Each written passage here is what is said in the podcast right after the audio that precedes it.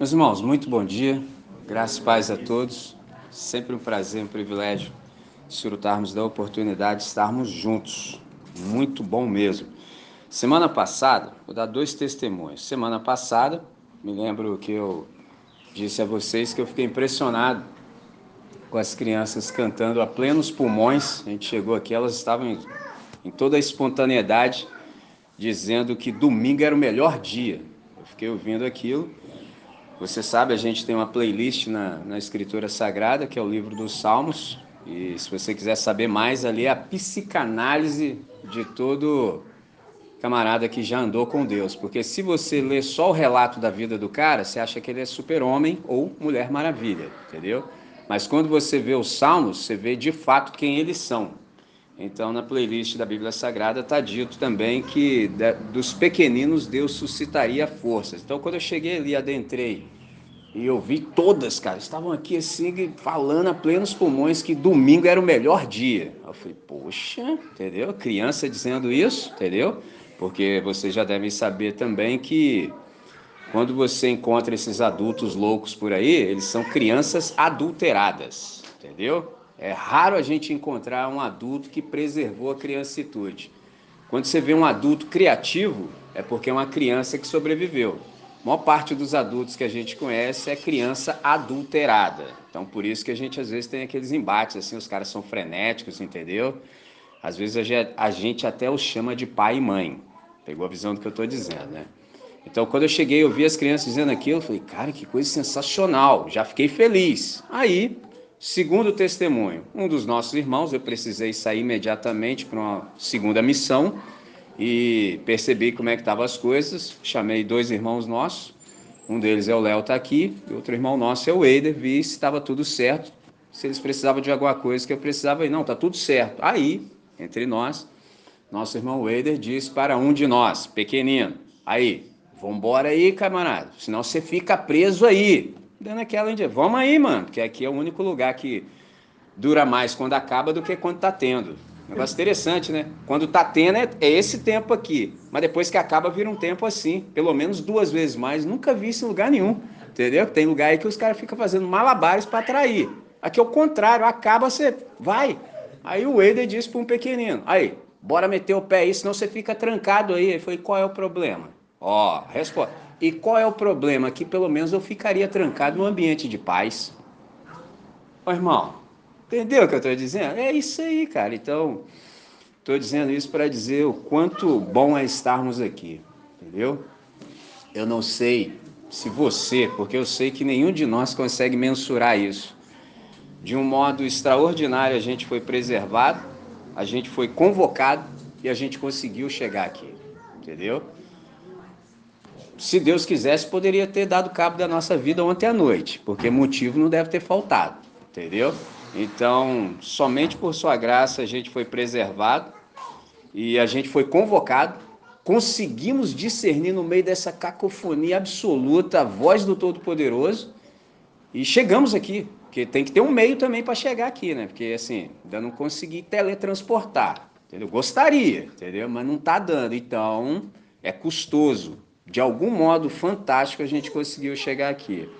Então, queria que você soubesse, caso paire dúvidas na sua cabeça, do quão necessário você é para que essa reunião flua, entendeu? Você é necessário, você é insubstituível você é singular, único, não há outro como você.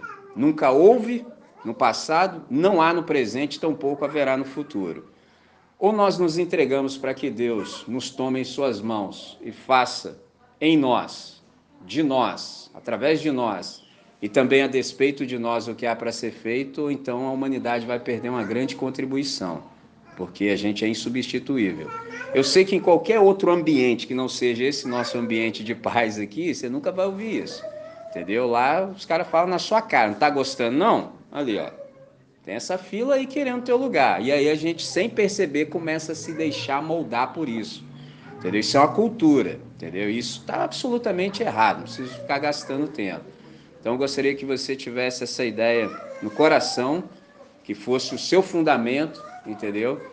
Para que a nossa reunião flua da melhor maneira possível, entendeu? E ela vai fluir porque você está aqui hoje, entendeu?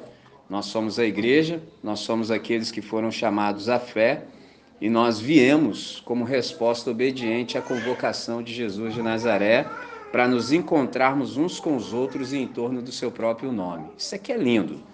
Se faltar isso no nosso coração e na nossa percepção, a gente está fazendo qualquer outra coisa, exceto ser igreja. Igreja é isso. Nós somos aqueles que foram chamados para fora, para fora das trevas, fomos postos em segurança no reino do Filho do Amor, nessa maravilhosa luz. E toda a nossa manifestação é para que uma criança, por exemplo, está perto de nós, fale exatamente isso. Qual o problema de eu ficar trancado aqui? Pelo menos ficaria num ambiente de paz. Então, de saída eu digo que nenhum de nós empreste nada nosso para multiplicar caos. Pelo contrário, nunca, jamais, sob hipótese alguma. Entendeu? Do caos todos já estamos vindo. A gente não precisa se reunir para multiplicar caos. Pelo contrário, que a nossa reunião seja uma manifestação de paz e pacificação para todo coração que estiver ansioso, aflito, angustiado. Então, nesse sentido, eu quero chamá-los exatamente a Gálatas, Gálatas no capítulo 5. Desde o princípio que a gente começou a se reunir, a gente tem conversado sobre aquilo que é imprescindível para a vida da nossa comunidade. Então, essa é a 17 reflexão na direção em que nós estamos aprendendo o máximo que podemos sobre a pessoa e a ação do Espírito Santo. E hoje a gente está num episódio que a gente vai discernir mais ah, sobre o caráter. Quanto passado, o que me precedeu, a nossa irmã Rê falou, falou muito bem há muito ali para a gente conversar. Eu quero que a gente tenha um tempo oportuno para fazer isso, para ter uma espécie de um react, entendeu? Para a gente conversar, que a gente já tem muita coisa para meditar. Semana passada eu falei da nossa conexão no Jesuseiro, foi a melhor expressão que eu encontrei para traduzir aquilo, porque videira, não sei se você conhece, entendeu? Mas um Jesuseiro eu acho que fica fácil de entender pelo sorriso dos irmãos que aqui estavam naquela ocasião e só dizendo o que digo agora vejo no seu rosto, vi que você pegou a ideia. Eu gosto quando o povo fica feliz, entendeu? Quando o povo ri, fica feliz, eu falo, então entrou, entendeu? Então eu falei do Jesuseiro. Bom, se tem um Jesuseiro, o fruto do Jesuseiro só pode ser Jesus. Então é simples assim. Fruto do Espírito é Jesus, é o caráter de Cristo manifesto em cada um de nós que somos ah, do seu povo. Então hoje eu quero dar continuidade e para isso eu chamo vocês a Gálatas no capítulo 5 eu leio entre os versos 22 e 25. Gálatas, um texto que o nosso irmão Paulo, missionário, escreveu. Gálatas capítulo 5, entre os versos 22 e 25, está dito assim: Mas, esse mas aqui, essa conjunção adversativa é para fazer uma contraposição a tudo que foi dito anteriormente como obras da carne, obras no plural. Um dia a gente ainda fala mais sobre isso. Então, para fazer essa contraposição de pelo menos 15, e aqui a lista não é exaustiva, Paulo listou 15, deve ter falado, já está ruim demais isso aí, né? Já está ruim, 15 já está de bom tamanho. Então ele listou 15 coisas assim que a nossa carne, a nossa velha natureza produz e fez essa contraposição com fruto singular com a virtude plural. É só o Espírito Santo para fazer um negócio desse, né? Ele elencou 15, falou, ah, já deu. Mas o fruto do Espírito é, dois pontos, amor, alegria, paz, longanimidade, benignidade, bondade, fé, mansidão, temperança, ou dependendo da versão que você utiliza, domínio próprio. Contra essas coisas não há lei, contra isso, contra essa manifestação não há nada escrito na Torá. Ó, oh, negócio sensacional, não é? E os que são de Cristo Jesus crucificaram a carne com as suas paixões e concupiscências. Concupiscências, você sabe, são desejos irrefreados, entendeu? Camarada não se domina, entendeu? Concupiscências. 25. Se vivemos em espírito, andemos também em espírito. Ó Deus nosso Pai, nós estamos de fato felizes, felicíssimos por termos a oportunidade de experimentar um momento como esse. Como eu disse há pouco, Nós ouvimos a tua santa convocação porque nós somos preservados de um modo incrível, magnífico e extraordinário por tua graça. Então nós acordamos nessa manhã com disposição, ouvimos a tua voz, aceitamos a convocação, tivemos meios de aqui chegar. E tudo isso nós atribuímos ao teu favor. É o Senhor quem tem sido misericordioso e gracioso com cada um de nós. E agora, Deus, nós queremos aproveitar ao máximo essa ocasião e essa oportunidade. Nós já entoamos louvores ao teu nome porque o Senhor é digno e fica bem para nós que somos teus servos, teus filhos e filhas, bendizermos o teu nome. E nós o fizemos de todo o nosso coração com a intensidade do nosso ser. E nesse momento em específico em que nós podemos parar tudo, cessarmos os movimentos, inclinarmos os nossos ouvidos para ti, nós queremos meditar na tua palavra. E para tanto, nós precisamos que o Senhor nos coloque na frequência certa, que o Senhor possa nos equalizar, nos livrar de toda e qualquer distração. Cessa todo ruído no nosso íntimo, de tal maneira que estejamos cativados pela tua voz. Que seja assim até o término dessa reflexão, para o máximo louvor da tua glória, nosso benefício e sempre do benefício de todos aqueles que se encontrarem conosco enquanto nós percorremos a criação missionando em nome de Jesus. E é nesse nome lindo que nós fazemos essa oração com gratidão no coração. Amém. Amém. Muito bem. É muito comum no evangeliquez você ouvir uma expressão que diz assim: Deus tem um propósito na sua vida, entendeu? Dependendo do ambiente que a gente vive, você ouve isso com muita frequência. Se às vezes é um ambiente mais formal, a pessoa vai falar de um jeito. Por exemplo, se você fizer uma excelente mensagem num domingo à noite numa igreja presbiteriana do Brasil, quando você estiver à porta, o irmão vai pegar em sua mão e vai dizer assim: O irmão foi muito feliz em sua prédica. Que Deus o tenha. Isso aí é o ápice, entendeu? Da efusividade do irmão. O irmão foi feliz em sua prédica. Entendeu? O nível da parada? Então, se você está num outro ambiente, entendeu? Agora eu vou lá para outro espectro. O cara pode.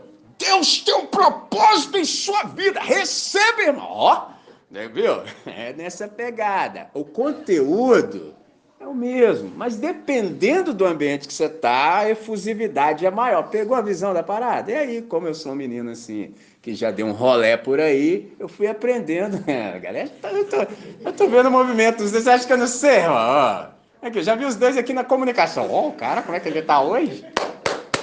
Entendeu?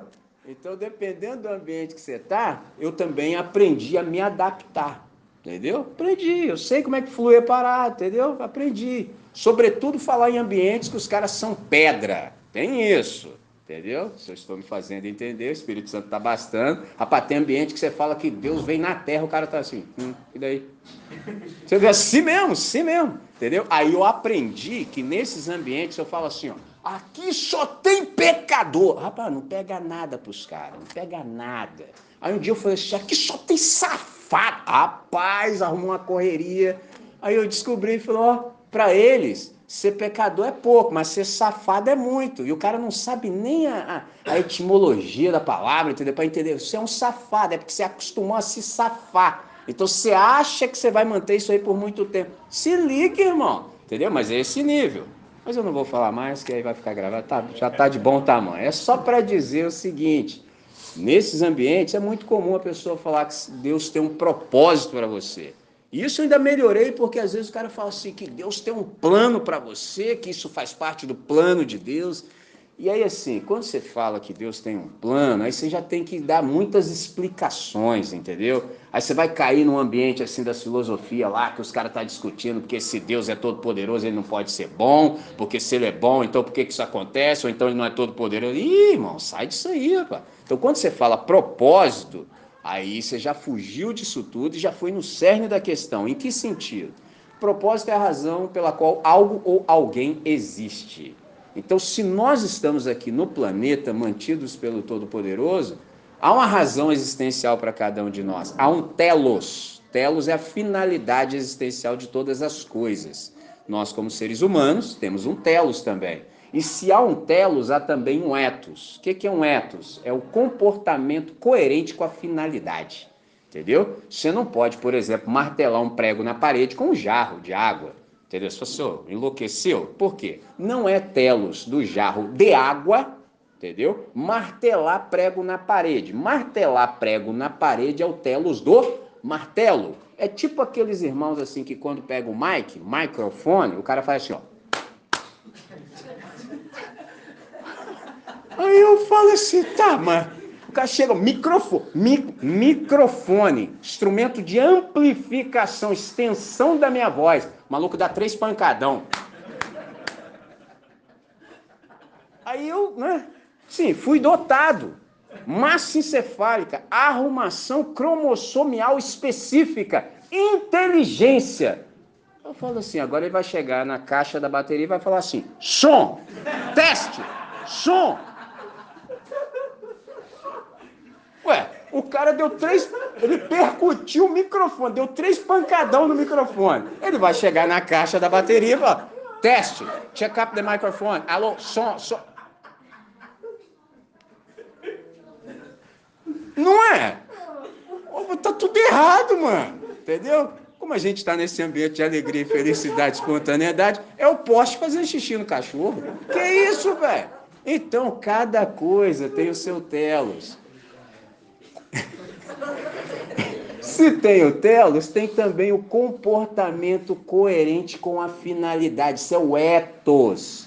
Quando a gente diz que Deus tem um propósito para nós, mano, você tem que discernir isso muito bem discernido. Caso você não discerna, aí você vai começar a viver em pecado. Você está contra o seu telos, entendeu? Você está vivendo um ethos que não te pertence. Está tudo incoerente. É isso que é a ideia. Então a pergunta que a gente faz é sempre essa. Então qual é o propósito, por exemplo, para a minha vida? Qual é o meu chamado? Qual é a minha vocação? São questões assim que eu descobri que se eu falasse durante toda a minha vida, eu ia ter audiência. Sempre tem alguém querendo, por exemplo, saber qual é a vontade de Deus para minha vida, entendeu? Que não pode faltar o minha, entendeu? Porque o cara é tão ególatra, bicocêntrico, entendeu? Eu latrado é me, myself and I, entendeu? Eu comigo mesmo e eu. Primeiro lugar, eu. Segundo, bota meu nome aí. Terceiro, eu também, pô. Eu falei, olha só, cara. Então o cara quer saber qual é o propósito de Deus para ele. Só que a questão é o seguinte: Deus nos tem chamado para ser, viver a vida da igreja. Entendeu? Então esse negócio de eu assim vai caindo por terra, entendeu? Você começa a centrar sua vida no tu e melhor ainda é o dia que você aprender a falar nós. O dia que você ficar igual a galera de São Paulo, fala assim, é nós, aí ficou bom. Pegou a visão? Nisso os irmãos acertaram. O dia que você fala assim, é nós, tudo agora é nosso. Pai é nosso, pão é nosso, perdão é nosso, Livramento é nosso, tudo é nosso. Aí fica lindo. Isso é um processo, leva tempo. Então, o propósito de Deus, nesse sentido, é que a gente seja a igreja e viva também a igreja. Aí a gente se pergunta, e André Michelin, qual é essa parada de igreja aí? O que é igreja? Igreja é a comunhão dos santos. Outra pergunta sobrevém. E quem são os santos? Bom, santos, na concepção do Evangelho, é gente que nasceu de modo novo gente que nasceu do alto, gente que experimentou o segundo nascimento, gente que é criança duas vezes. Pegou a visão? Alguns são crianças apenas uma vez e se perde ao longo do processo, perde a criancitude. Quem é membro da igreja é porque nasceu de modo novo e é criança duas vezes e mantém a criancitude. Então, santo é gente que está sendo reeducada por Jesus para aprender a ser gente do jeito certo Santo é gente que é habitada, transformada e dirigida pelo Espírito Santo. Pessoal, como é que é esse negócio aí? Presta atenção, é assim. O pai nos apresenta ao filho. O filho nos leva ao pai. E o pai nos adota como filhos. Olha que coisa sensacional. O pai nos leva até o filho, porque Jesus disse: Ninguém pode vir a mim se meu pai que me enviou não o trouxer. Olha que lindo. Aí você já está perguntando assim, Michelin, qual é meu papel nesse negócio aí? Porque eu sou missionário. Entendi já, já estou ligado que todo aluno de Jesus só pode ser missionário ou impostor, queimador de filme, traidor. Isso não sou. Ponto. Sou missionário. Mas você acabou de dizer que ninguém pode vir a Jesus se o Pai que o enviou não o trouxer. E eu? Bom, seu trabalho é levar Jesus às pessoas. Você sai aí pelo planeta, em todo ambiente que você tiver, entendeu? Não precisa deixar o seu emprego para começar a servir Jesus, que tem uma galera dessa pega. Não, pastor, tô de, tô perto da minha aposentadoria, ó, vou deixar meu emprego e vou começar a servir a Jesus. Aí assim, sabe como é que é, né, irmão? Tem que levar no bom humor. Aí você fala assim, irmão, e quem você estava servindo lá no seu emprego até então? Quem era? Porque você vai deixar o emprego. Ó, o emprego é que está te atrapalhando, entendeu? Então você vai deixar o emprego para começar a servir Jesus. Perguntar se ia. Quem você está servindo então? Porque você vai deixar para começar. Você está servindo alguém. Se não é Jesus, quem pode ser? Pegou a visão? Olha as ideias. Nada disso, nada disso. Todos nós, enquanto estamos dispersos, aí é que a coisa acontece, irmão. Então nós estamos servindo ao Senhor lá. E nesse serviço, muito bem feito, diga-se de passagem, porque eu não estou trabalhando para o meu chefe. Meu chefe é Jesus de Nazaré. O chefe lá do emprego, ele acha que ele é o chefe, porque ele não sabe das coisas. Ele não sabe que do Senhor é a terra, o mundo é a sua plenitude, e todos aqueles que nele habitam. Ele não sabe disso, mas eu sei. Então o chefe fica lá dando ordem, ele acha que eu estou obedecendo a ele. Isso é bobo, rapaz. Estou obedecendo é o Quírios, estou obedecendo é Jesus de Nazaré. Pegou a visão da parada? E aí, nesse processo, eu levo Jesus às pessoas, entendeu? Mas quem vai levá-las a Jesus é o Pai. E uma vez que isso acontece, o Filho nos leva ao Pai. Salvação é ir ao Pai. Pegou a visão? João 14,6. Eu sou o caminho, a verdade e a vida. Ninguém vem ao Pai senão por mim. Salvação é voltar ao Pai. Porque, porque há essa desconexão. E uma vez que a gente volta ao Pai, ele nos adota como filhos e filhas. Aí ele tem que te dar poder também. Entendeu? Ele tem que te dar o poder, porque diz o texto sagrado, João capítulo 1, entre os versos 11 e 13, vou fazer uma síntese, diz o seguinte: Veio para o que era seu, mas os seus não receberam. Ó, oh, Jesus é o dono da parada. Do, do Senhor é a terra, o mundo e a sua plenitude. Veio para o que era seu, Entendeu? Veio no planeta que é dele para o povo dele. Hã? O povo dele virou as costas para ele. Olha que loucura, mano. Aí, graças a Deus, tem uma vírgula na condição adversativa. Mas a todos que o receberam, ó, entendeu? Não é assim que a gente está aceitando Jesus, não, irmão, porque esse negócio não é final de feira. Você já viu, assim, joalheria em promoção? Entendeu? Os caras fazendo lá promoção, vem pelo amor de Deus. Eu, eu pelo menos, nunca vi. Entendeu? Pode ser, porque vai, vai que tem, né? Não tem, é precioso, irmão. O preço é esse. Quer, quer, não quer, fica à vontade. Se joia é assim, você imagina Jesus de Nazaré, nosso tesouro absoluto. Não é final de feira, não. Então, que eu estou aceitando Jesus, você está aceitando, você está com essa moral mesmo. Mas vamos em frente. A todos quanto receberam, deu-lhes o poder de serem feitos filhos de Deus, a saber, aqueles que creem em seu nome. Olha que coisa linda, e o texto continua. Mas essa galera, sim, eles não nasceram da vontade da carne, entendeu? Não, de sangue, nada disso. Ou seja, não foi uma concepção natural, não. Eles nasceram de cima. Essa é a ideia. Então, todo membro da igreja, ele experimenta exatamente isso. Esse novo nascimento, esse nascimento do alto. Então, uma vez que a gente também é adotado como filho e filha, olha que magnífico o Espírito Santo vem morar em nós. E quando isso acontece, a gente experimenta algo magnífico, que é a conversa dessa manhã. A gente experimenta um salto ontológico, um salto existencial, um upgrade. O negócio fica lindo. Você muda de status. Salto ontológico, existencial, o upgrade. O que, que é isso? É a pergunta. Esse novo nascimento, pela recepção do Espírito Santo, é um salto ontológico para toda a raça humana. Qual é a consequência disso? Transforma a nossa concepção de ser humano. Mas fala, como assim? Porque aí a gente precisa entender quem era o ser humano antes do pior episódio que já houve na história, que é a queda. Ser humano antes da queda era o ser a ser humano antes da queda, era ser a espécie criada à semelhança da Trindade, porém, diante de uma escolha. O ser humano era ser pleno de consciência e de possibilidade, mas diante da inevitável escolha entre a vida e a morte. Esse era o segredo.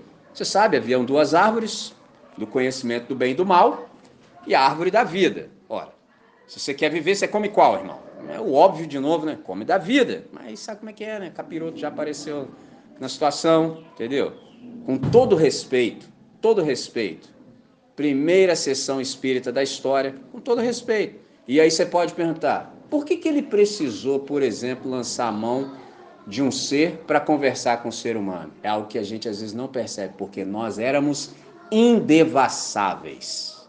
Pegou a visão? Éramos indevassáveis. O que, que acontece? Hoje nós não somos mais. O que, que isso significa? Que entre nós e os seres angelicais não há mediação. Já disse isso várias vezes, vou dizer de modo ampassant, caso alguém não saiba, pega a ideia. Eles sabem o que nós pensamos, porque agora nós somos devassáveis. Então, quando os seres angelicais, tanto da maldade quanto da bondade, olham para nós, eles sabem o que, que tem aqui dentro. Um jeito simples de dizer isso é: você já foi tentado? Já viu assim que nunca chega a tentação errada na sua casa? Já chegou uma tentação, você falou assim, ei capeta, tá, tá, pô, tá sem o código postal, tá maluco?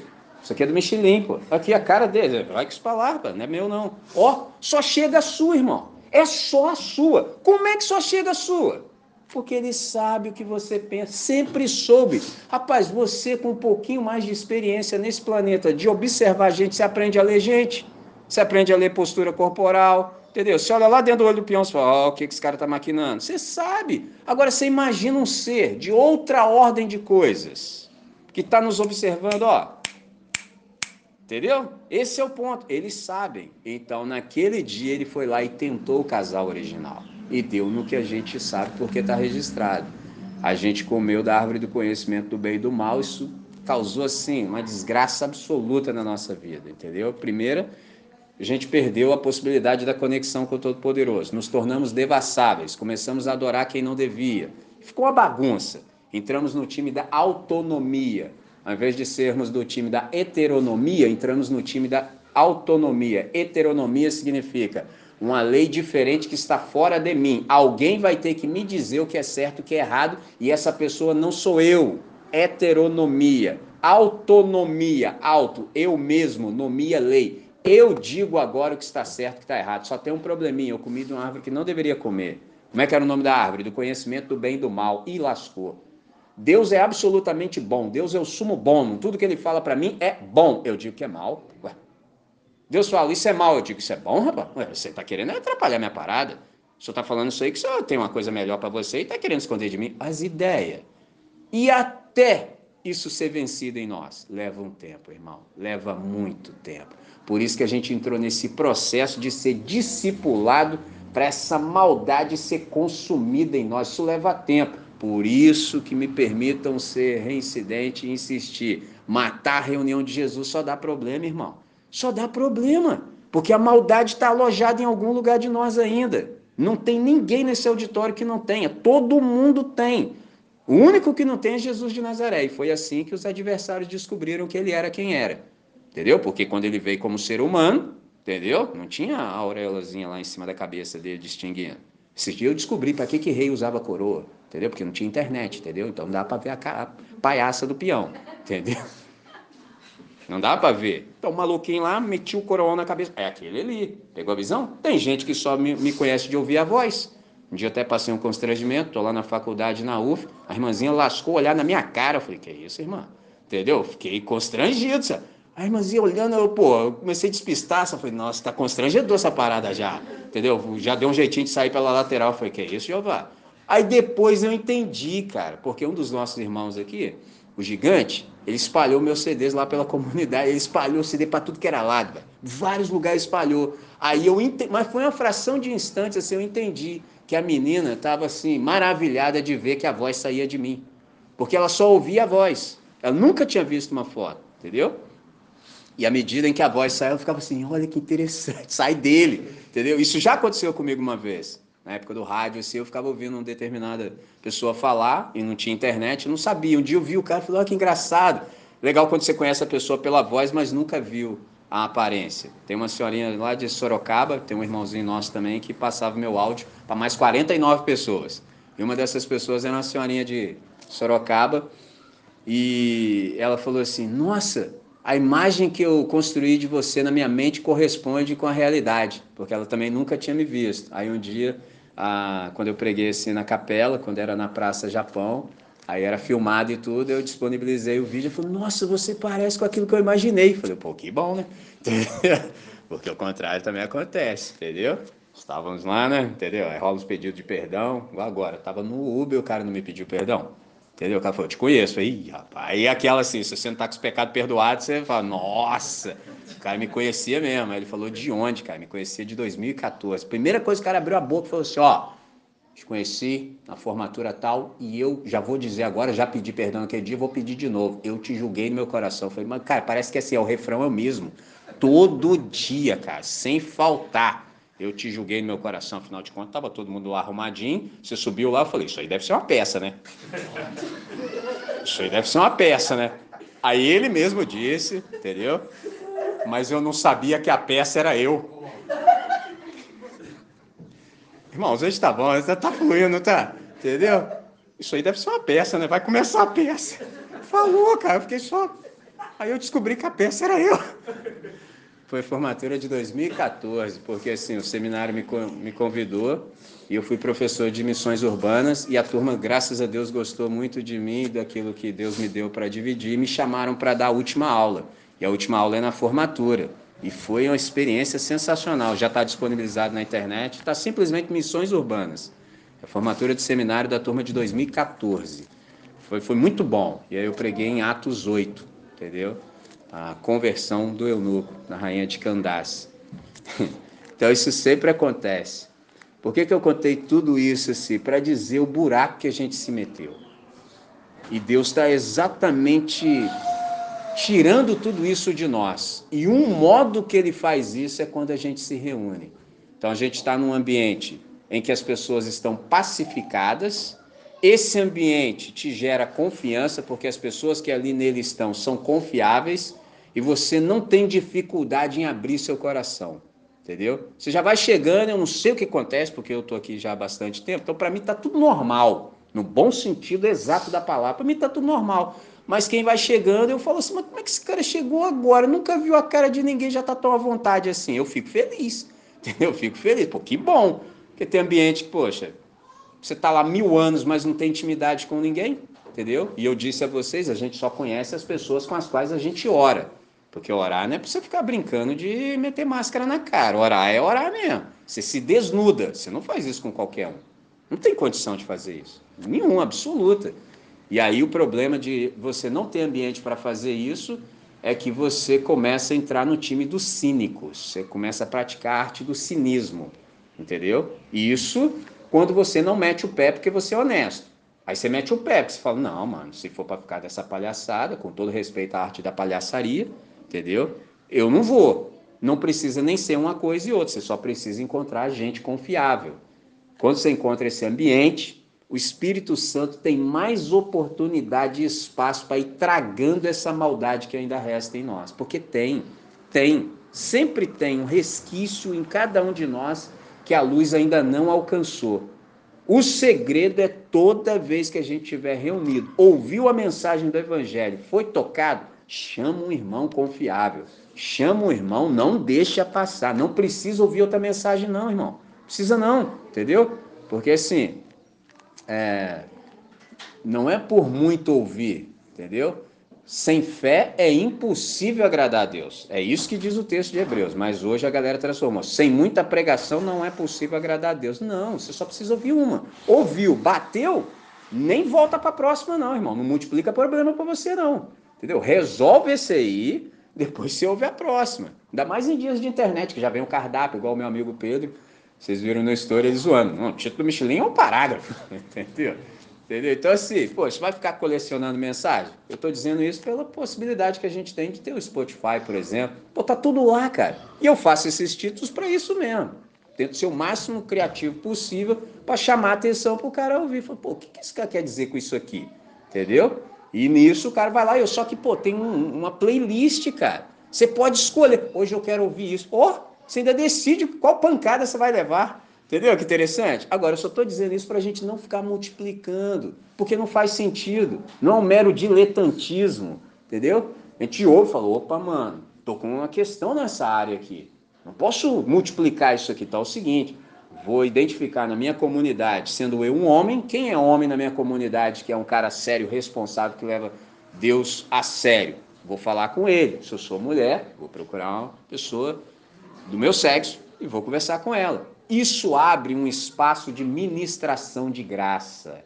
Então, nós éramos assim, até a luz brilhar sobre nós. À medida em que a luz brilha, você falou, opa, tem uma questão aqui para resolver. Tendo uma questão para resolver, vou chamar o irmão, a gente ora junto. No que você confessar o seu pecado para o seu irmão, vai acontecer algo magnífico. Seu irmão vai falar: Irmão, você também? Cara, isso é lindo o dia que acontece. Porque nesse dia você para de acreditar na mentira de que só você tá mal. Não é verdade, é mentira.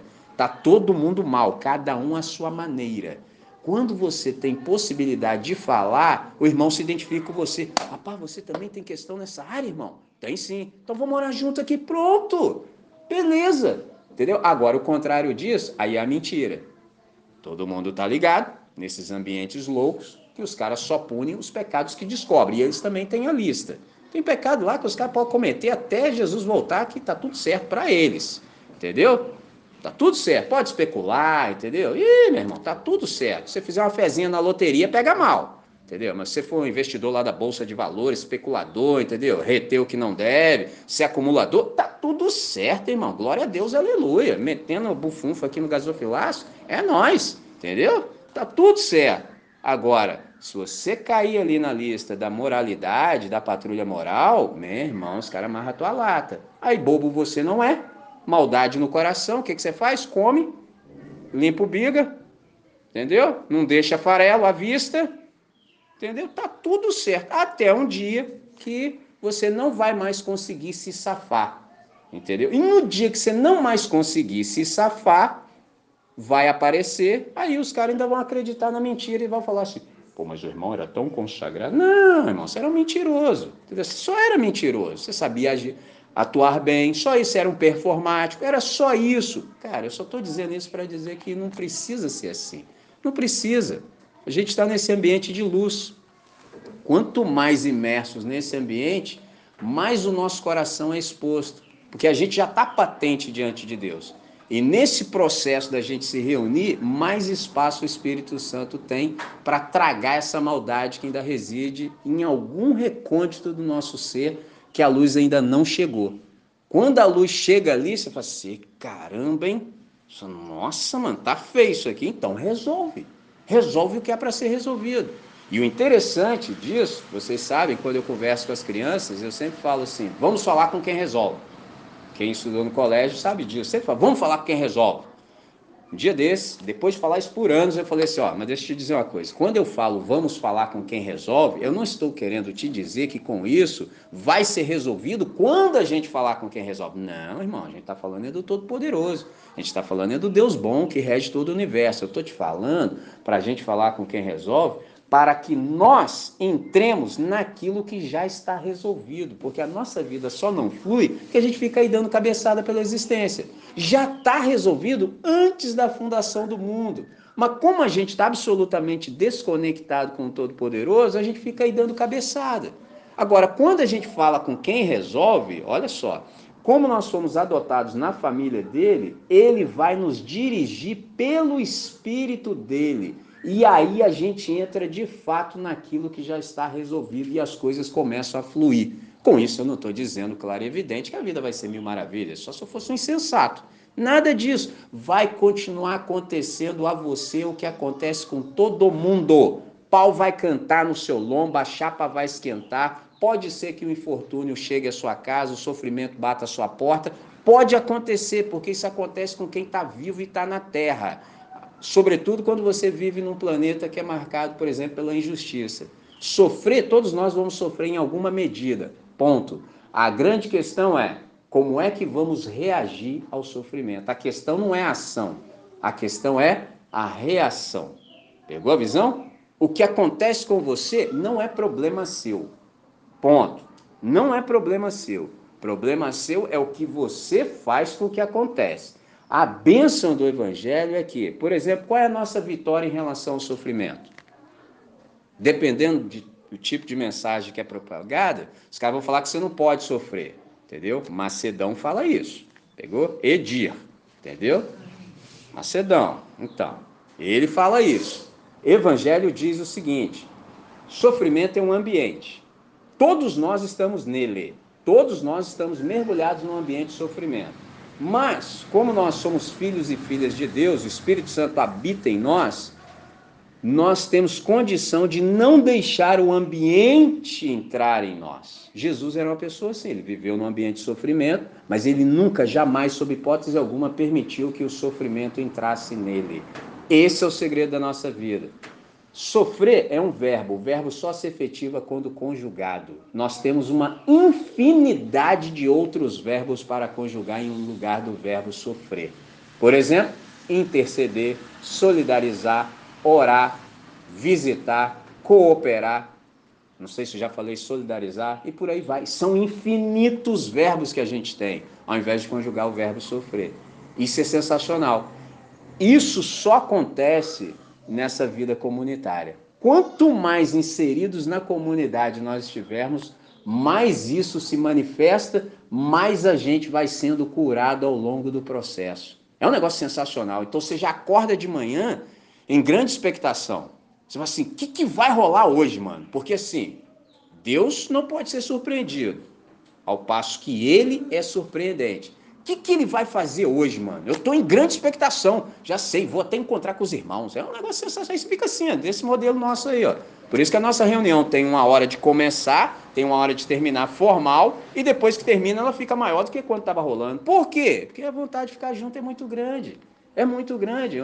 A igreja boa, você tem que expulsar a galera. Mete o pé, vai embora, vai, pode ir, irmão, vai. Igual o dia eu vim decidido. Não, hoje eu vou medir meia. Mano, saindo daqui 5 e meia, quase, cara. Foi o dia que eu vim decidir. Eu falei, não, hoje não. Tudo ao contrário. Entendeu? Porque a gente gosta muito, cara. Gosta muito.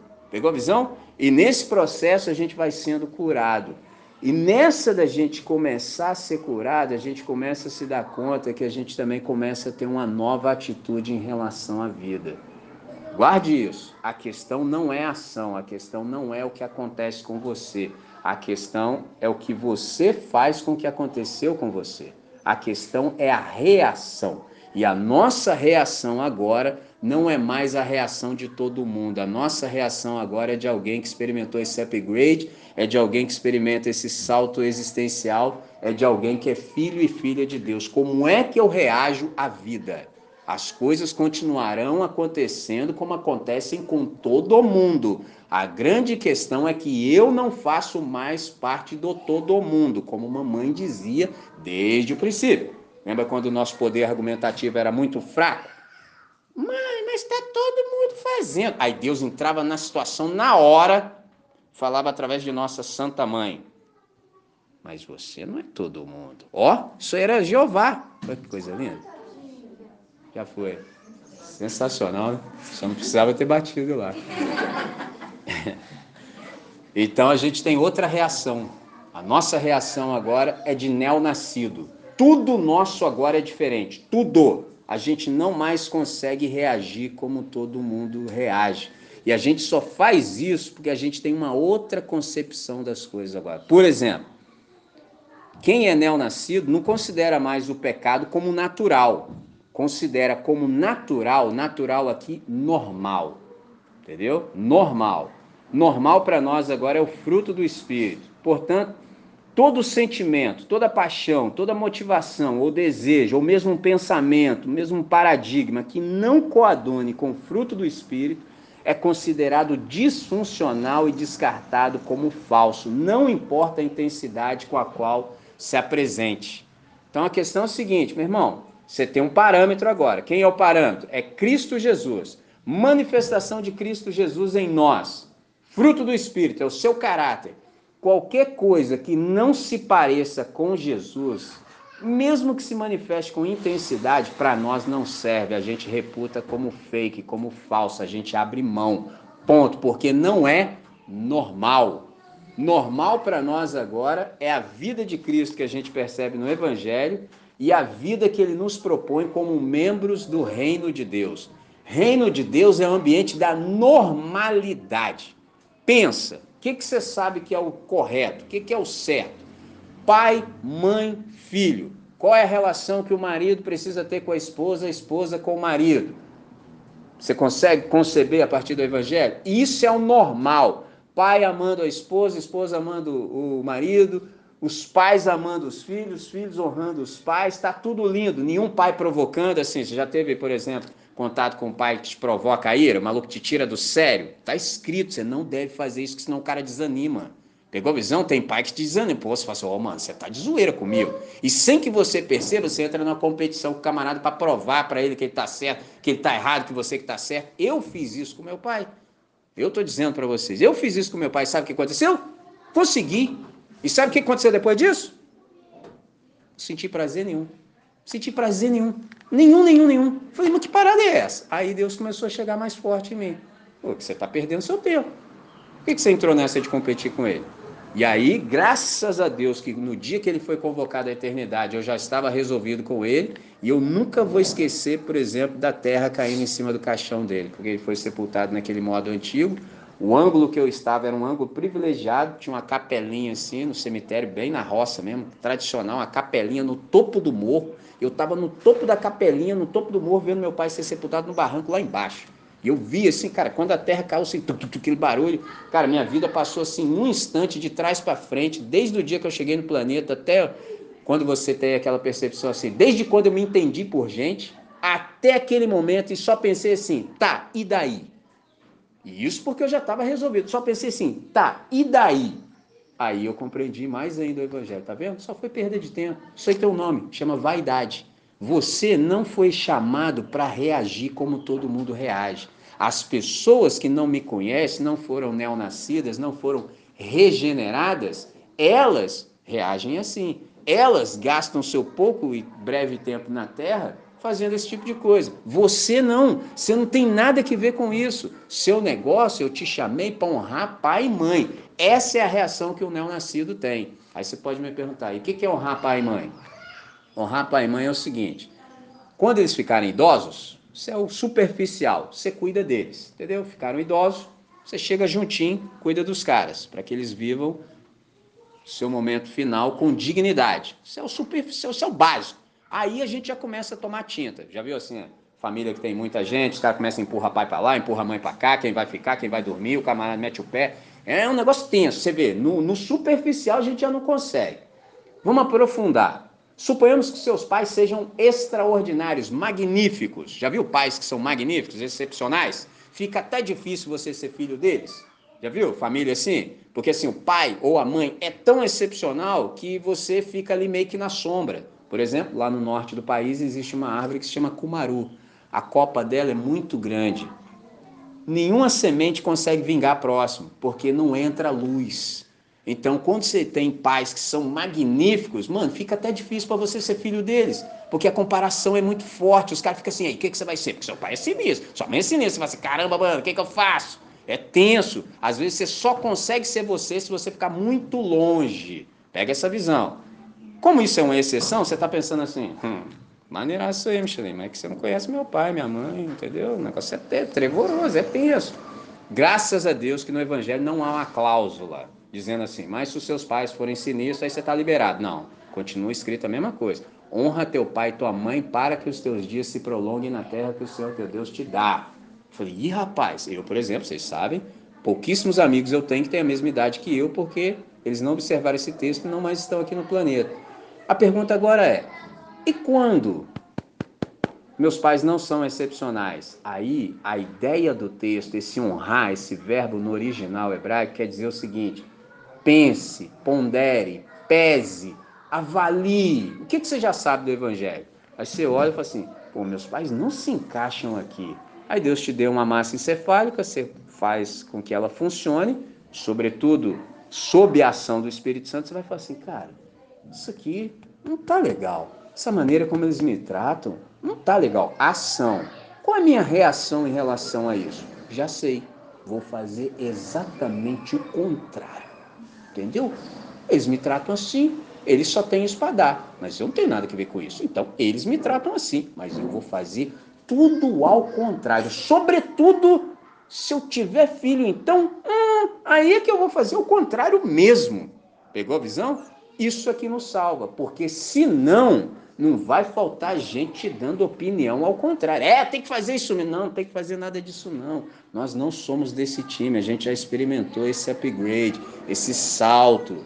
Tem uma pessoa da família de Deus morando em nós, nome dela, Espírito Santo. Ela vai tragando essa maldade que ainda resta em nós, readequando os nossos pensamentos. A gente tem um novo parâmetro, um novo paradigma, a gente sabe observar todas as coisas e ver se elas coadunam com a vida que Deus nos chamou para viver conforme o seu propósito. Qual é o propósito de Deus no nosso chamamento? Que cada dia a gente fique mais parecido com o nosso irmão mais velho, que é Cristo Jesus. Então, em todas as coisas, a gente já tem um modelo. Como é que Jesus tratou, entre aspas, os pais?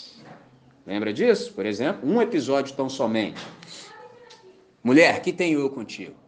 Pô, Jesus está na festa, ainda não fez nada, 30 anos ali. Imagina a mãe dele. Entendeu? Vai, meu filho. Sabe como é que é, mãe? Vai. Mulher, que tenho eu contigo? Entendeu? Tem muita gente que lê esse texto, acha que foi um insulto. Não, é o jeito. Está corretíssimo. Ele só falou assim: não está na minha hora ainda. Entendeu? Não ouvi meu pai dizer nada. Entendeu? O Espírito Santo não me comunicou nada. Não está no momento. O que, que ela diz? Façam tudo conforme ele disser. Entendeu? Isso é um negócio sensacional, incrível. Mas ele honrou. Como? Não. Entendeu? Eu não posso te ouvir mais do que eu ouço meu pai. Entendeu? Meu pai celestial. Nesse caso, então, quando a gente consegue compreender tudo isso, as coisas começam a entrar nos seus respectivos lugares. O problema, irmãos, é que a gente não é flor que se cheire. O problema é só esse. O problema é que a gente acha que o outro é que é o problema. Jean Paul Sartre. O inferno são os outros, ó. Aí a gente fica de boa. Por exemplo, eu tinha toda a minha argumentação pronta para conversar com o Todo-Poderoso. Sem eu saber, eu tinha. Qual era a minha argumentação? Era essa. Eu sou assim por causa do meu pai. Ó, oh, prontinho, irmão. Tava aqui. É bom quando isso acontece, né, cara? Nem eu sabia que eu ia fazer isso, cara. Eu gosto muito de estar aqui, cara. Eu gosto. Eu não sei vocês, mas eu me divirto, cara. É bom demais, cara. Eu, por isso que eu não falto domingo, cara. É bom, né? Tava aqui já, cara. Aí, olha o texto bíblico se cumprindo no peão. Antes que a palavra me viesse à língua, o Senhor já conhecia todo e me respondeu assim. Antes que eu perguntasse, André, seu pai é problema meu. E você? Ô, oh, minha linguinha mandou um reward na hora. Entendeu? Não tem língua de salvar para. Ó, oh, a minha. Mano, na hora eu já me entreguei para todo poderoso. Falei, que ser é esse? que eu nem elaborei, embora já esteja dentro, mas eu não tinha nem, mano, não tinha nem pensado em verbalizar aquilo. Deus já falou na minha cara assim: seu pai é problema meu. E você? Ou seja, apresenta a próxima desculpa. Como que apresenta, irmão? Como que apresenta? Tem um ser que está te lendo, falando na tua cara qual é a tua. Que isso, mano? Ah, eu não tenho esse nível, não. Eu já me rendi, não. Eu falei, parei, parei, parei, parei, parei, parei, parei, parei, parei, parei mesmo. Entendeu? E não pensa que melhorou, não, irmão. Você tá achando assim que aí, por exemplo, ah, eu falei, parei com Deus e tudo se resolveu. Não, não, não, não, não. Aí Deus fala para mim assim: agora você vai lá, você, e vai conversar com seu pai. E conversar significa pedir perdão. Aí, tosco como eu sou, né, cara? Naquele momento, mais do que hoje, ainda pensei, pensei: ué, Deus, ele é meu pai não me trata da maneira como eu devo ser tratado e eu é que tenho que pedir perdão? Aí Deus, exatamente isso, André. Você pegou a ideia, é isso aí mesmo. Não precisei nem dizer duas vezes.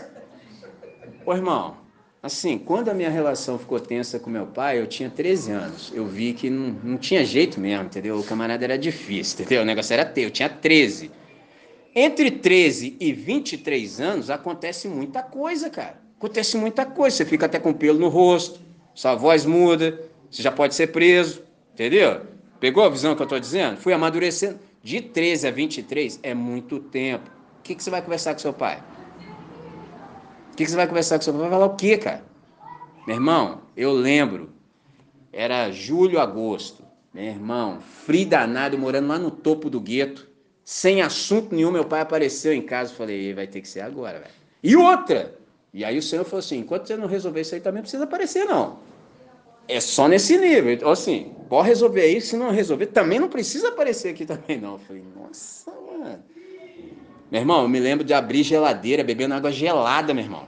Porque não tinha assunto, entendeu? Você abre geladeira, bebe o zanzando pra lá e pra cá, sem assunto nenhum, cara. Caramba, tenso, cara. Meu pai, eu lembro assim, a posição que ele tava na casa que eu morava com os meus pais, assim, sentado na cozinha, eu lembro até hoje, cara. Peguei uma cadeira, sentei do lado dele, meu irmão, puxou. Eu lembro até hoje, inventei esse negócio. Eu falei, eu vou contar até três e vou, meu irmão. Sentei do lado dele, pô, parado assim, cara. Ele era mais alto que eu, sabe? Eu nem tenho tanta noção de tão distante que eu tava dele. Assim, a gente nunca talvez ficou tão perto pra eu ver o quanto, mas eu sei que ele era mais alto que eu. Cara, eu sentei do lado dele, puxei a cadeira assim.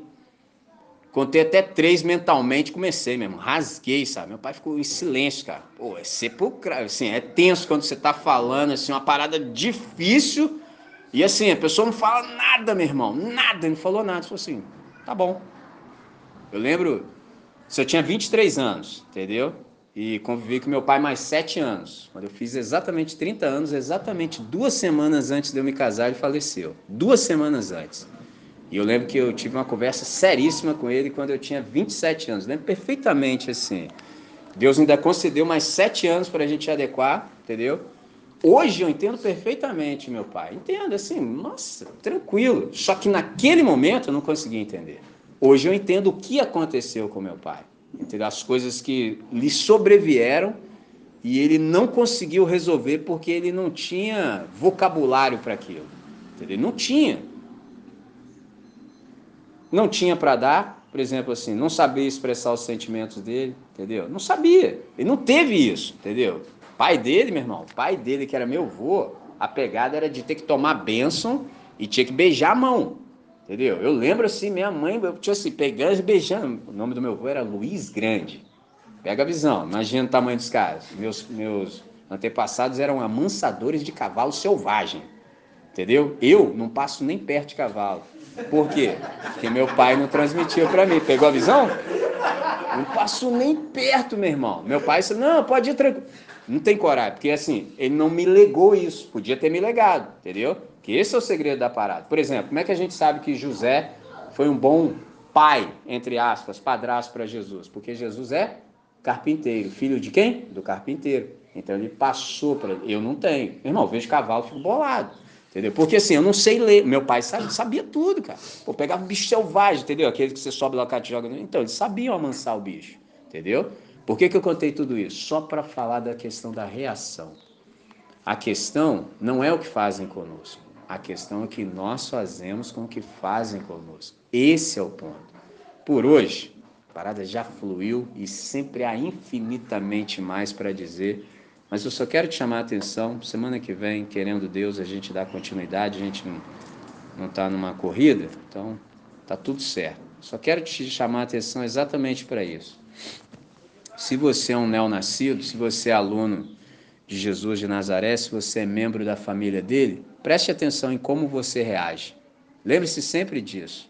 A questão não é o que fazem com você, a questão é o que você faz com o que fizeram com você. Isso está na sua mão. E já digo, para que você também não carregue peso extra, não ache que você vai poder fazer isso também não, senão é peso extra. Lembre-se sempre, fé cristã é como subir uma escada, mas não é como a escada que dá acesso aqui ao nosso espaço de reunião. Não é uma escada que você sobe, não, é uma escada rolante. Você fica na escada e a escada te leva. E ainda assim, eu sei, porque a incredulidade também procura espaço no íntimo do meu ser, que você pode falar assim: é só para eu ficar quieto na escada, Michele? Eu falo: é. E se eu mandar um walker? Que eu mostrei pro Noah esses dias aí, a Letícia me mandou ah, um vídeo da comemoração dos 25 anos ah, da Motown. E aí tem o primeiro moonwalk do Michael Jackson. Eu chamei o Noah, falei, Noah, vem cá pra você ver. Que eu falei pra ele, Noah, quando manda um moonwalk só pode dar três. Porque quando você está tá lá, papo, você dá até o. Aí quando a galera começa a pegar, você para. E eu contei, são três, me manda três. Se for o primeiro, a galera foi o delírio. Aí eu sei que você está pensando assim no íntimo do você. Chilene, essa parada é maneiraça, irmão. Pô, esse cara é rolante. Olha a parada. Pô, eu nem faço força, eu só fico quieto. Aí eu sei que lá no íntimo você está assim na incredulidade. E se eu mandar um moonwalk? Vai falar que tu nunca mandou moonwalk na escada rolante. Entendeu? Aí eu te digo a boa notícia do evangelho não te compete sequer ficar parado. É o Espírito Santo que te proporciona esse upgrade, esse salto existencial que vai te fazer ficar parado na escada. Olha que parada boa, irmão! É um negócio sensacional, por isso que chama evangelho. Boa notícia. Isso é um negócio bom de se ouvir num domingo de manhã. Quando você fala assim, eu não dou conta, que bom. Se você tem essa compreensão, eu não dou conta, é a melhor coisa que aconteceu na sua vida. Porque enquanto restar força em você, você vai tentar fazer, e aí você é um sério candidato, candidata à frustração. Agora, o dia que você fala assim, eu, na moral, não dou conta, tanto não dou conta, e aí eu escuto o que, é que eu estou falando, que eu fico às vezes até pensando em interromper esse processo. Pegou a visão? Penso até nisso, de tanto não dar conta que eu não dou. Então, se você chegou a essa percepção, entregue-se absolutamente ao Espírito Santo. Fala, Espírito Santo, eu me rendo.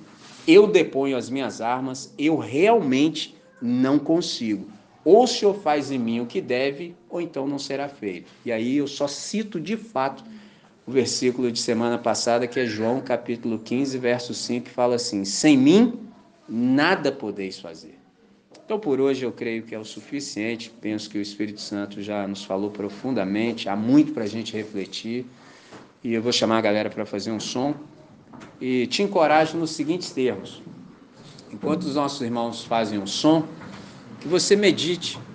Aproveita que você está na presença do Todo-Poderoso. Resolva o que há para resolver. Graças a Deus por esse dia lindo, extraordinário. Graças a Deus pela santa convocação que o Espírito fez. Vamos aproveitar essa oportunidade da melhor maneira possível, de modo que até aqui a nossa vida possa ter sido de um jeito, mas que daqui para frente comece a ser de uma outra maneira, de modo que hoje seja o primeiro dia do melhor da nossa vida. Então, ore nesse sentido enquanto os irmãos fazem o som e na sequência oramos todos juntos.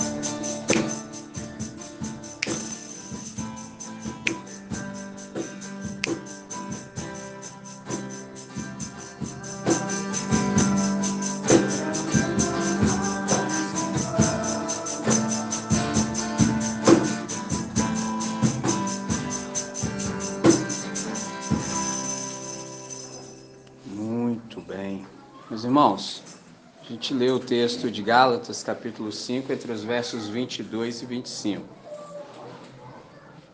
A coisa fluiu tanto que se eu fosse dizer para vocês até onde eu consegui falar, eu diria que eu disse isso aqui, ó. Mas o Espírito de Deus produz.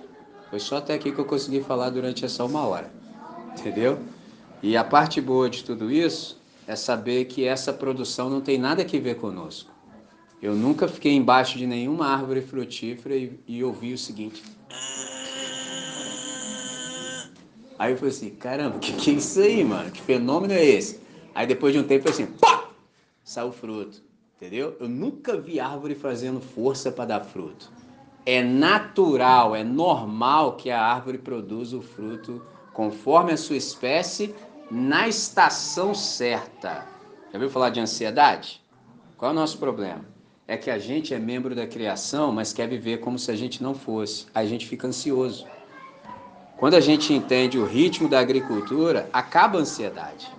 Entendeu? O problema é que a gente vive numa sociedade que está em rebelião e quer produzir as coisas à força. Aí tudo virou miojo. Tem que ser tudo em três minutos, porque eu não posso esperar nada. Aí, meu irmão, não dá, irmão. Entendeu? Assim, agricultura, você ara a terra, entendeu? Prepara, semeia, ou rega se tiver condição, ou faz oração para vir chuva e espera, irmão. Aí nasce, brota, cresce, na estação certa dá o fruto. Pegou a visão? Nesse sentido, é o Espírito que vai produzir tudo isso que a gente ainda vai conversar em nós. Então lembre-se disso para que a ansiedade não te tome. Segunda coisa, é uma questão de decisão. A reação está na nossa conta. Na nossa conta, no sentido de sermos quem somos, essa galera que já deu esse salto, essa galera que é habitada agora por uma das pessoas da família de Deus. Então, qual é a boa notícia? A gente toma decisão e o Espírito Santo a, nos sustenta nessa caminhada. Então, em oração, a gente se empenha para obedecer e Deus se encarrega de nos sustentar. Em que sentido? O Espírito Santo é Deus em ação. O Espírito Santo é o executivo da Trindade. Em outras palavras, ele é aquele que operacionaliza em nós a salvação. Novo nascimento tem que ver com regeneração, salvação, ser feito de modo novo para experimentar também o novo.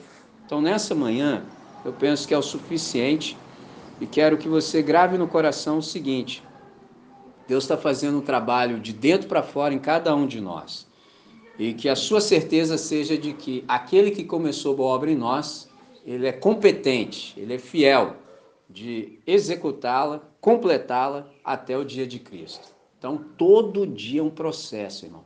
Aprenda a celebrar, por exemplo, seus pequenos avanços. Aprenda a celebrar. Fluiu, irmão. Dá glória a Deus, fica feliz, fala para dois ou três, entendeu? Entendeu? Não precisa ser ao seu lado, não, tá? Porque senão vai vir a piada. Entendeu? Chama dois ou três, fala, irmão, negócio é bonito, mas não precisa ser ao lado, não. Só para, né? Eu tô, eu tô ligado. Conta, cara, porque é bom. Você ficar motivado, entendeu? Você ter razão para continuar.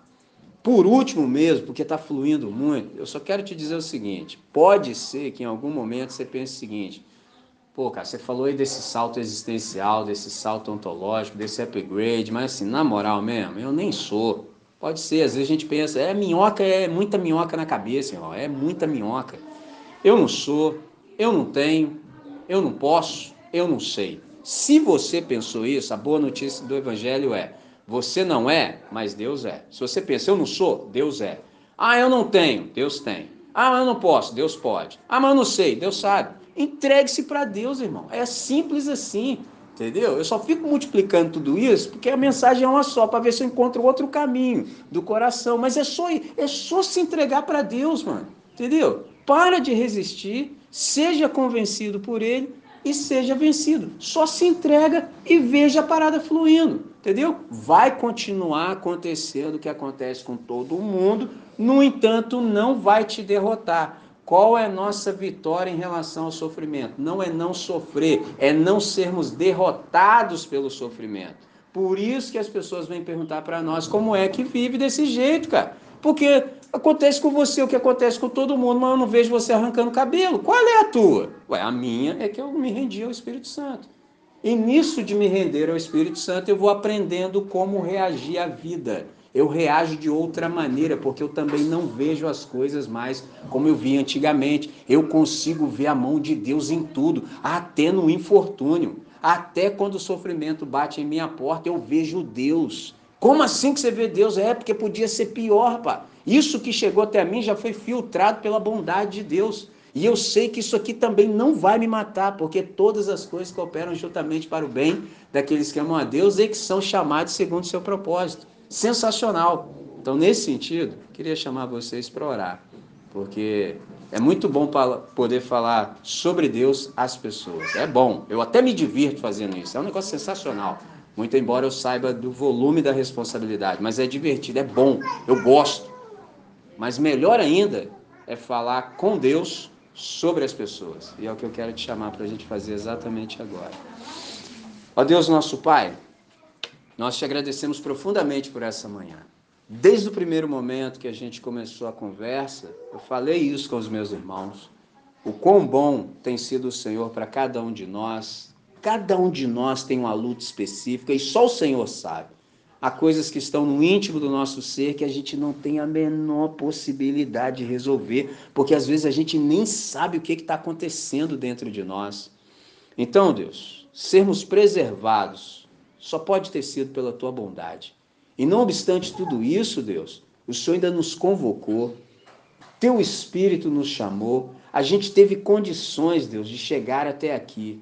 E uma vez que a gente chegou, a gente celebrou o teu nome a gente percebeu os teus movimentos nesse ambiente e depois a gente abriu o texto sagrado. E não foi simplesmente abrir, Deus, porque muitos irmãos que nos precederam deram a vida, literalmente, para que nós tivéssemos um exemplar da Escritura em nossas mãos. E levando tudo isso em consideração, Pai, nós procuramos fazer o máximo e o melhor com o que nós tínhamos à mão para que teu nome fosse honrado. Nós oramos e enquanto conversávamos, Deus, dessa maneira descontraída, o Senhor fez essa mixagem extraordinária de modo que nós conseguimos ouvir a tua voz. E à medida em que ouvíamos a tua voz, nós também percebemos algumas dimensões em nós que precisam ser visitadas pelo teu Santo Espírito. Percebemos coisas em nós que não estão de acordo com o Evangelho, não estão de acordo com a normalidade e a naturalidade do reino de Deus. E sobre estas coisas nós estamos conversando contigo exatamente agora. Nós queremos nos livrar de cada uma delas, porque nós queremos de fato reagir como novos ah, neonascidos que somos, como filhos do Senhor que somos, como filhas do Senhor que somos. Então, para isso, Deus, a gente se rende absolutamente ao teu espírito. Nós compreendemos a mensagem nessa manhã e queremos desfrutar com maior intensidade da tua bondade. E para isso, nós depomos as nossas armas agora.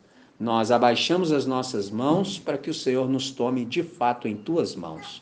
Pai, nós não temos condição de fazer o que deve ser feito. Por isso, a gente pede que o teu Santo Espírito produza em nós o que é necessário, de modo que o caráter do nosso irmão mais velho seja manifesto em cada um de nós, nos seus respectivos lugares. A gente tem pela frente uma semana intensa de lutas, só o Senhor sabe onde cada um de nós está inserido e quais são as batalhas que a gente precisa enfrentar. A boa notícia com a qual nós nos fortalecemos nessa hora, Pai, é que a guerra já foi vencida em nome de Jesus. E cada uma dessas batalhas que nós temos ao longo do dia, da história e da semana, nós podemos vencê-las também nesse nome que nos fortalece, que é o nome de Cristo Jesus, o autor e consumador da nossa fé. Então, sendo assim, Pai, a gente suplica muito que o Senhor nos dê discernimento e que o Senhor também nos faça vigilantes, para que a gente não caia em nenhuma cilada do adversário. Pelo contrário, que o teu Santo Espírito possa ser planificado em cada um de nós, de tal maneira que não haja espaço para maldade no íntimo do nosso ser.